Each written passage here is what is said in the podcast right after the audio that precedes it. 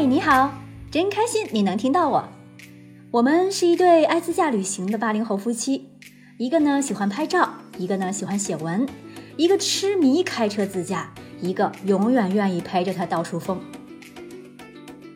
神秘的库车大峡谷是天山支脉克孜利亚山中的一条峡谷，由红褐色岩石经过大自然亿万年的风刻陨石形成。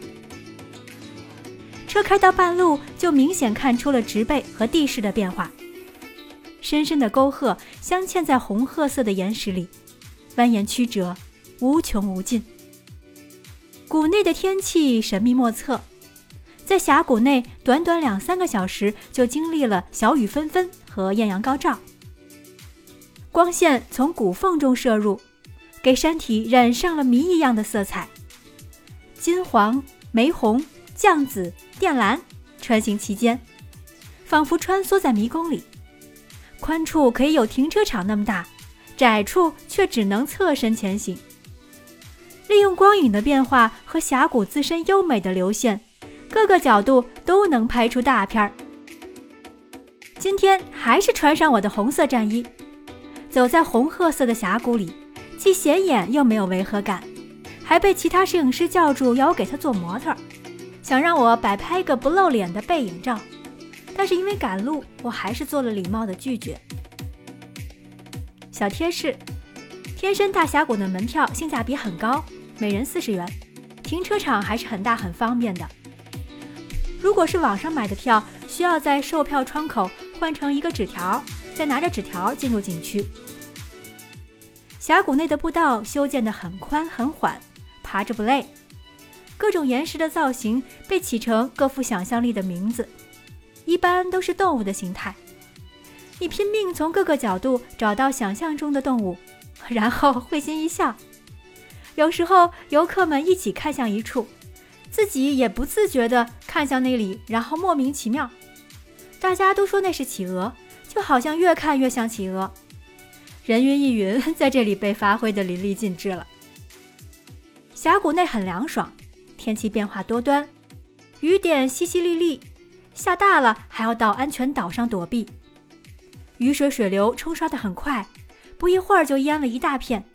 但是没过多久，峡谷内又射进来一股阳光，天晴了。光影随阳光照射而变化，时而炫目，时而暗淡。遇上一线天和绳梯，还需要手脚并用。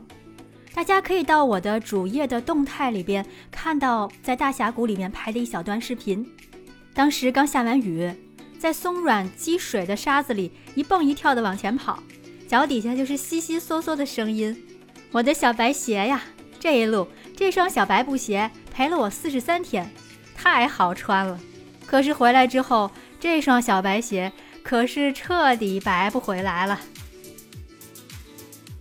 从大峡谷出来。沿独库公路就是从独山子到库车的一条非常美的公路。北行七十公里的天山深处有两个高山湖泊，俗称为大龙池和小龙池，是两片碧蓝纯净的湖水，海拔三千七百米，四周环山，由天山雪水融汇而成，水域宽阔清澈见底，终年白雪皑皑，雪线以上生长着名贵的中药材雪莲。唐代著名的高僧玄奘西去印度取经时，曾经途经过大龙池。在他所写的《大唐西域记》中有关于大龙池的生动描述，感兴趣可以自己搜索看看。我们去的时候，龙池是免费的，边上正在修人行通道，不知道是不是要改成收费的了。不过大小龙池就在旁边，车子开过就能看到，这也要收费，真的不太合理。此处亮点是路边有个卖羊肉串的小摊位，十块钱一串，价格在新疆地区可不算便宜，但味道真的亚克西，太好吃了，真正的接地气的新疆烤羊肉串啊，软烂香。摊位上的夫妻俩马不停蹄地切肉、穿串、撒孜然，不断翻动肉串，这都供不上人们吃啊，后悔一次买少了。马上就要进入大名鼎鼎的独库公路了，就是天气不太给力，阴天多云，也可能因为这一路的美景看多了，眼光变毒了吧。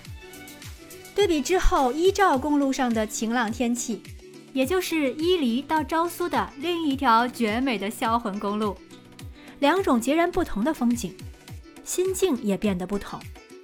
人们向往太阳是有原因的，这一路也正是因为挡不住的阳光照射大地，才能有甜甜的瓜吃，才能有最棒的光影看，才能有新疆人红里透黑的面颊。独库公路过路费二十元。下一站，新疆不止喀拉峻，还有个峡谷草原，把好心情赚回来。